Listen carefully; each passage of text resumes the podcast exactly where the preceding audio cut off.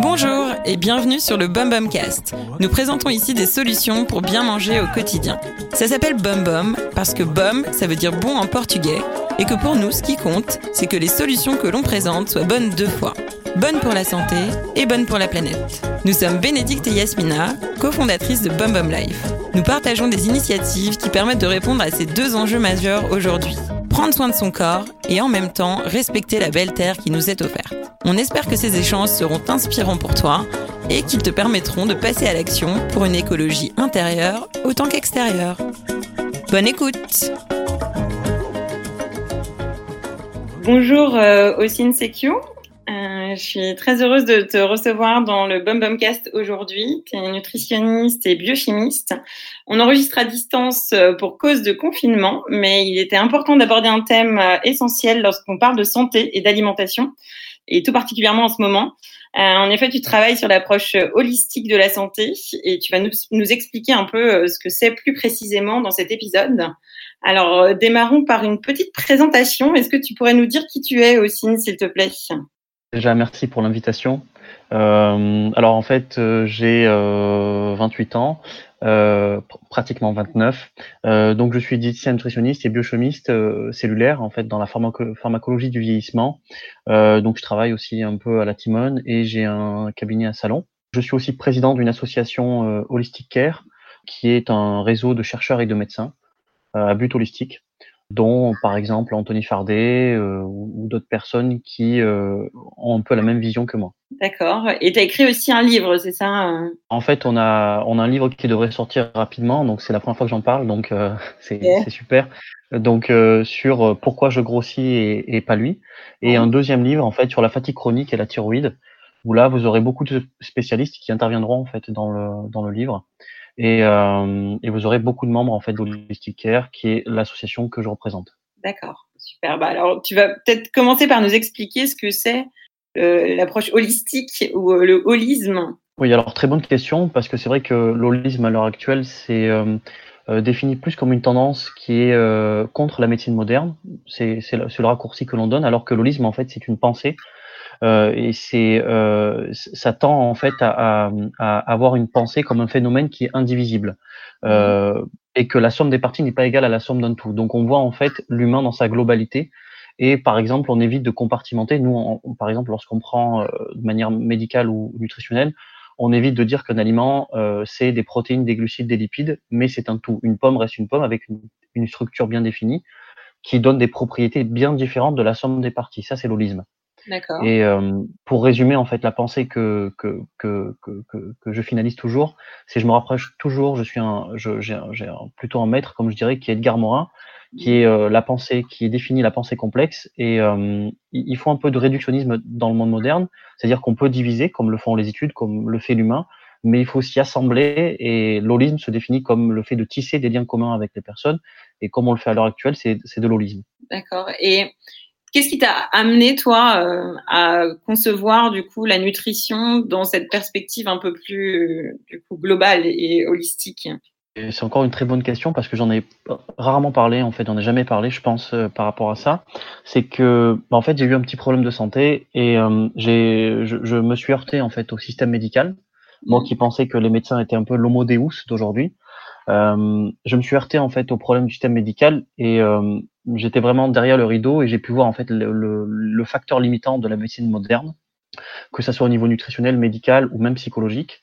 Mhm. Euh, et depuis ce jour, en fait, euh, j'essaye d'assembler en fait les professionnels dans cette même tendance et essayer de trouver euh, une, une, par exemple, une nutrition ou un système thérapeutique plus préventif que curatif, c'est-à-dire trouver la cause du problème et, et non soigner en fait de manière symptomatique comme le font à l'heure actuelle les médecins ou la médecine euh, moderne. Donc, c'est vraiment une, une nouvelle vision euh, de la santé et de la médecine Euh, de promouvoir. C'est une sorte de renaissance. Alors c'est très dur parce que en fait on n'est pas avec la pensée complexe, on n'est pas avec la pensée holistique. Mhm. Euh, je remercie vraiment Edgar Morin. Le premier livre que j'avais lu, c'était Introduction à la pensée complexe. Mhm. Et euh, il y avait tellement de choses qui étaient vraies dans ce livre. À l'heure actuelle, Edgar Morin a 98 ans, mais en France, on n'a pas encore appliqué à la pensée complexe. Mais nous avons des, scientifiques, nous avons des, des, personnes, qui sont des naturopathes, des professionnels ou autres, euh, qui sont dans cette tendance de voir le monde d'une manière différente et complémentaire. Ouais, et, concrètement, ça, ça, veut dire quoi? En réalité, euh, lorsqu'on prend par exemple, on va donner des exemples concrets, lorsqu'on mmh. prend par exemple la nutrition, euh, on a toujours dit que les régimes, c'est ce que j'explique dans mon premier livre, on a toujours dit que les régimes, il fallait euh, baisser les calories pour perdre du poids. Or, on a remarqué que ça ne marche pas. Euh, on a beau restreindre les calories, la seule chose que va faire le corps, c'est baisser son métabolisme pour se braquer, pour, pour éviter la perte de poids et éviter de mourir, parce que le, but du corps, c'est de survivre. On l'a remarqué en médecine. Vous avez un mal de crâne, on vous donne un médicament. vous êtes constipé, on vous donne autre médicament. Et cette médecine ne résout pas les, les, problèmes en réalité. Et la vision holistique vient euh, euh, traiter à la source la cause du problème pour éviter l'apparition du symptôme. D'accord. Hmm. Et euh, en nutrition, on prend l'exemple d'Anthony Fardy qui propage la vision holistique. On pense qu'un aliment, euh, c'est pas seulement une pomme. Une pomme a un impact positif ou négatif sur la santé. Donc, ce hmm. qui va amener des effets positifs ou négatifs sur la perte de poids. Justement, qu'est-ce qui, toi, va t'énerver un peu le plus dans les courants nutritionnistes actuels? Un diplôme de diète en fait. Donc j'ai fait les j'ai fait des études sur ça et on, on, nous a appris à apprendre bêtement des choses qui étaient fausses. Euh, ce qu'on essaye de faire en fait, ce qu'il faut comprendre, c'est que pendant 40 ans, par exemple sur la perte de poids, je prends l'exemple typique de la perte de poids, on nous a toujours expliqué que pendant 30 ans le PNNS, il faut manger moins et bouger plus. Ce sont les mêmes recommandations du PNNS que l'on a en publicité. Mais manger moins et bouger plus, ça veut pas forcément dire perdre du poids on nous parle pas d'alimentation transformée. On nous dit il faut manger tant de calories, tant de calories, mais on nous parle pas, on nous, on, nous parle pas d'une que le Nutella est bien différent que, que du vrai chocolat ou que, ou que, ou que d'un gâteau au chocolat fait maison. C'est mm. pas exactement le même impact. On nous apprend pas ce que c'est la réalité moderne. On nous apprend en fait des bases qui n'ont pas changé, les, les recommandations nutritionnelles n'ont pas changé. Je pense que c'est en train de changer de manière un, un, un petit peu, euh, j'allais dire, euh, très aléatoire, mais il faut absolument que hum, les personnes puissent comprendre et que le grand public puisse comprendre que la, science ne se résume pas à juste des calculs. Il mm. faut parfois écouter le patient, il faut parfois écouter en fait la personne selon ses envies, et, donc c'est ça la problématique, c'est plus l'écoute de la personne qu'en réalité euh, manger une pomme à 16 heures ou euh, manger une glace avant d'aller dormir. Et c'est ça qui est aussi intéressant dans, dans l'approche que tu promeus avec Holistic Care notamment, c'est que vous vous basez vraiment sur euh, une démarche scientifique justement. Oui, alors c'est ce que je ce que je disais en fait, euh, c'est qu'au début l'holisme, parce que l'holisme c'est un courant et et, et c'est une forme de pensée qui est différente. Et dans l'association Holistic Care, on a une fusion de compétences, donc on fait de la, de la, de la nutrition et de la médecine préventive et fonctionnelle. Donc elle est basée sur des faits. On ne fait pas de la, de la médecine douce ou intégrative, comme on l'appelle. La médecine douce, c'est tout ce qui est en fait médecine hors conventionnelle. Or, nous, on pense que la médecine conventionnelle, elle, a, elle, elle peut faire ses preuves. On a des études qui montrent qu'on a des bienfaits en prenant du magnésium, en mangeant plus léger le soir, en jeûnant de temps en temps. On a des études. Mais on ne veut pas aller sur de la médecine douce ou intégrative qui n'est pas basée sur des faits. Ça, c'est très important à mettre en avant. Et hum, de par notre, notre regroupement de professionnels, il faut savoir que ce n'est pas un regroupement de, seulement de compétences, mais c'est un regroupement aussi de pensées. Nous avons mmh. exactement la même pensée, sans ego, qui nous permet d'avancer vers un objectif défini. D'accord. Tu peux nous, nous donner un, cas concret d'un patient, par exemple, que vous avez pu euh, adresser et quel, quel, mode opératoire vous avez mis en place euh, avec différents spécialistes, peut-être? L'exemple d'une patiente qui devait aller en psychiatrie Mm. euh, qui n'avait pas vécu de, de problèmes particuliers ni de violence. Donc c'était Sophie Rasson, ma médecin psy, qui l'a vu. Mm. Euh, en fait, euh, donc lorsqu'on prend un patient, on le prend en fait en comité, ça veut dire avec un ensemble de professionnels, et on se partage le dossier médical pour donner un avis pluridisciplinaire. Ouais. Donc cette patiente qui devait aller en, en, en psychiatrie, c'était son dernier recours, voir au niveau physiologique et biologique si on n'a pas quelques carences. Et effectivement, on a trouvé des liens avec la thyroïde, puisqu'on a vu que la thyroïde, par exemple, est la, glande qui permet de réguler en fait euh, la psychologie. Donc, on a demandé des avis, par exemple, à un des collègues chercheurs à Harvard, Gilles Berger. il a regardé bibliographique les études et on a, on a, mis en place des solutions par rapport à ça. On l'a soigné, donc avec une équipe de scientifiques. Donc, ça peut être hormonal, nutritionnel, avec un coach, mais aussi en changeant l'apparence physique, puisque ça joue beaucoup l'apparence physique. Et on est arrivé avec cette personne à sortir un tout en fait, pas seulement une division des parties, un tout. On l'a traité dans toute cette manière. Ouais. Donc là où la médecine un peu traditionnelle euh, l'aurait simplement envoyé à l'hôpital psychiatrique prendre des antidépresseurs, vous ah. avez décidé d'agir de manière conjointe sur plein de, plusieurs dimensions de sa vie. Euh, et, grâce à ça, quels ont été les résultats? Donc elle prenait du poids. Euh, stop, on avait arrêté la perte de poids, donc elle est descendue à, quasi 62, 60 kilos alors qu'elle était à, 67. Mmh. plus de morale up and down puisque la, la glande thyroïdienne s'occupe en fait de la, de la de l'humeur, euh, plus de plus de douleurs, plus de douleurs musculaires, euh, plus de fatigue. Euh, elle revit, elle refait du sport, elle retravaille normalement puisqu'elle était infirmière. Donc en fait, c'est une nouvelle renaissance, c'est une nouvelle hygiène de vie que la médecine moderne ne pouvait pas traiter. Et la médecine moderne, on le voit, s'occupe que de soulager les symptômes. Ouais. Et nous, on pense que lorsqu'on soulage les symptômes, c'est déjà trop tard en fait. Donc on essaye d'arriver au niveau psychologie. Donc, dans mon comité, j'ai une médecin cardiologue, et GR, j'ai un médecin psy, euh, Sophie Rasson, euh, mais là, on a aussi, on, collabore maintenant avec Anthony Fardet, on a, on a aussi Aude Materne qui est médecin généraliste. Mm. Donc, on arrive ensemble et c'est une, vraiment une décision pluridisciplinaire qui nous permet d'amener le, patient ou la patiente, ou peu, peu importe l'objectif, vers une solution concrète et d'éviter que les symptômes réapparaissent. Mm. C'est très difficile parce qu'on a compartimenté en fait. En université, on nous apprend ce que c'est le cœur, ce que c'est euh, la thyroïde, ce que c'est les surrénales, ce que c'est l'intestin, ce que c'est le cerveau. Mais lorsqu'un patient, lorsque vous, lorsqu'on arrive en fait, lorsqu'on va chez le médecin, en fait, on a tout.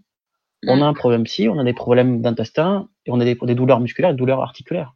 Et, le médecin, lorsqu'il a appris en fait en université ce que c'est euh, la douleur, la tête, il y a du doliprane, et la douleur euh, dans l'intestin, il y a bah, par exemple des IPP ou l'homéoprazole pour l'œsophage, pour les reflux gastriques, euh, lorsqu'on assemble le tout, bah, il est perdu. Qu'est-ce que tu recommandes finalement si, on est malade? Alors c'est très complexe cette question, c'est pas compliqué mais c'est complexe. Moi ce que je recommande lorsque lorsque vous êtes malade, c'est déjà de prendre l'avis de plusieurs spécialistes, déjà dans un premier temps, parce que chaque spécialiste a sa façon d'interpréter les choses selon sa connaissance. Donc de prendre l'avis de plusieurs spécialistes. Dans un temps aussi similaire, euh, je pense qu'il faut, lorsque vous êtes malade, il faut revoir aussi le côté nutritionnel. Il faut pas attendre que votre médecin ou votre diététicien vous dise faut changer la nutrition. Il faut se poser des questions par rapport aussi au niveau de la nutrition, c'est très très important. Euh, peut-être la consommation de sucre, peut-être la consommation de gras ou peut-être euh, des problèmes addictifs. Donc, il faut se faire l'avis de plusieurs médecins, essayer de trouver, essayer de raccrocher des médecins ou des spécialistes qui sont dans cette même pensée. Imaginons que vous allez voir un cardiologue ou un médecin si vous voyez qu'ils sont dans la même tendance, vous essayez de les assembler mmh. pour qu'ils travaillent ensemble sur un, sur, un même, sur un même patient. Donc aujourd'hui, c'est un peu notre rôle en tant que patient de nous-mêmes mobiliser plusieurs spécialistes et faire le lien entre ces spécialistes. Toi, ce que tu veux en fait avec Holistic Care, c'est que ce, travail de lien soit fait en amont, c'est ça? Nous, on souhaite informer en fait les médecins, les spécialistes, les diètes. Par exemple, on voit les écoles de diététique, ça soit par exemple à Aix-en-Provence. Enfin, moi, j'ai fait mes études à, Adonis. Mm. Euh, on n'a pas de réactualisation. On ne peut pas en vouloir aux, médecins ou aux diètes. Il faut en vouloir au système de santé qui ne veut pas changer et où, l'information n'y arrive pas. quand le médecin travaille 22 heures par jour, 20 euh, heures par jour et que le diète fait euh, patient sur patient, il est difficile de le dire. Il faut s'actualiser. Oui. c'est apporter une solution concrète, en fait, une information concrète et essayer de rassembler les professionnels qui sont dans la même tendance. Et comme je le dis toujours, et comme j'en avais parlé, c'est peut-être lancer un virus holistic care un peu partout pour que la pensée change. Parce qu'on pense réellement avec Anthony Fardet que on a beau changer l'éducation, ça changera jamais. Euh, par exemple, le combat d'Anthony Fardet, je sais que c'est aussi beaucoup les écoles. Ouais. Mais on pense réellement qu'il faut changer la pensée avant de changer l'éducation. Oui, Anthony Fardet parle beaucoup de réductionnisme euh, qui est peut-être que tu peux définir ce que c'est et, nous éclairer aussi sur euh, comment passer du réductionnisme au holisme. Le réductionnisme, c'est une théorie selon laquelle un domaine de discours, un concept est expliqué, défini euh, sous un autre, en, en, compartimentant et en réduisant les parties. C'est-à-dire, vous prenez une pomme, le réductionnisme va voir la pomme comme si c'était 10 grammes de sucre, 0 grammes de protéines et 4 grammes de fibres. Mm. Euh, ça s'appelle le réductionnisme parce que pour comprendre un, aliment, euh, prenons l'exemple d'un aliment, pour comprendre un aliment, il faut le diviser. C'est ce qu'a fait, c'est ce qu'a fait la science moderne. Pour comprendre un humain, on va le diviser. On va envoyer chez le cardio, chez le gastro, chez le psy.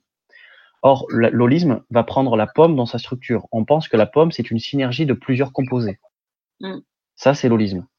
Et hum, le réductionnisme n'est pas mauvais en soi, parce que le réductionnisme a sauvé des millions de vies. Ça nous a permis de, découvrir énormément de médicaments.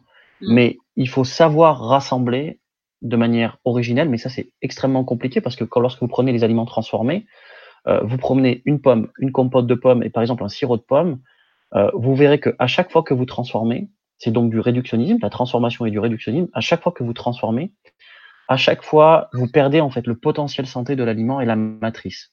Est-ce que le réductionnisme est mauvais tout le temps? Pas forcément. Vous prenez par exemple la compote de pomme. La compote de pomme sera intéressante pour une personne qui a des problèmes digestifs. Mm-hmm. Donc on voit que la grosse problématique, c'est qu'on avait, on n'a plus une autorégulation du réductionnisme. On réduit à l'extrême pour en fait en réalité ne plus rassembler euh, de manière originale. Et c'est ça le plus compliqué. Ou voilà, si j'ai tel problème, je vais prendre tel médicament sans me dire bah, ce problème, comment il s'intègre aussi dans tout mon corps et quels sont les autres leviers euh, que je peux actionner. Et justement, tu, ah. pardon, tu mentionnais les leviers en matière de nutrition, euh, sur lesquels, euh, enfin, quels, sont les leviers sur lesquels on peut agir côté alimentation? Le premier conseil que je donne, c'est de lire le livre d'Anthony Fardet parce que halte aux aliments ultra transformés, parce que c'est le seul livre à l'heure actuelle qui a eu un fort impact au niveau de la nutrition. On a enregistré un podcast, c'est le premier, le premier épisode de podcast du Bum Bum Cast, c'est avec Anthony, donc euh, n'hésitez pas à l'écouter. Parce que dans, dans, sa forme de dans sa forme de, de, de travail euh, et dans sa rigueur scientifique, il applique aussi une pensée. C'est très très important. Et donc dans son livre, vous avez euh, l'explication en fait des aliments transformés. Donc en matière de nutrition, il faut déjà savoir ce que c'est un vrai aliment. Qu'est-ce qu'un aliment? Ouais. Donc la première chose, en tout cas, c'est supprimer les aliments ultra transformés. Et, définir qu'est-ce qu'un aliment. Mm-hmm. Parce qu'on apprend à nos enfants à l'heure actuelle à l'école que le Nutella est un aliment. Or, ce, n'est pas un aliment, c'est un produit ultra transformé. Mm. Donc, il faut définir ce que c'est un aliment et déjà d'éviter les produits industriels au maximum. Ouais. Donc, vous prenez l'exemple du pain. Le pain, vous savez que vous avez besoin de farine, euh, levure euh, et euh, peut-être sel ou eau si dans votre le pain que vous achetez, par exemple dans, une, dans, un, dans un hypermarché, vous avez plus que ce que vous mettez dans, à la maison, alors c'est un produit transformé. Tu peux expliquer pourquoi? Parce qu'en réalité, dans le pain que vous achetez, par exemple en hypermarché, on va rajouter des enzymes, on va mm. rajouter de la farine de gluten, on va rajouter du gluten. La farine de gluten, par exemple, elle a tendance à gonfler. Donc vous aurez un pain qui est très gros, très beau, euh, rempli de, de gaz, mais qui n'a aucun impact positif sur la santé et qui va vous faire ballonner. C'est de la colle en fait. Mm.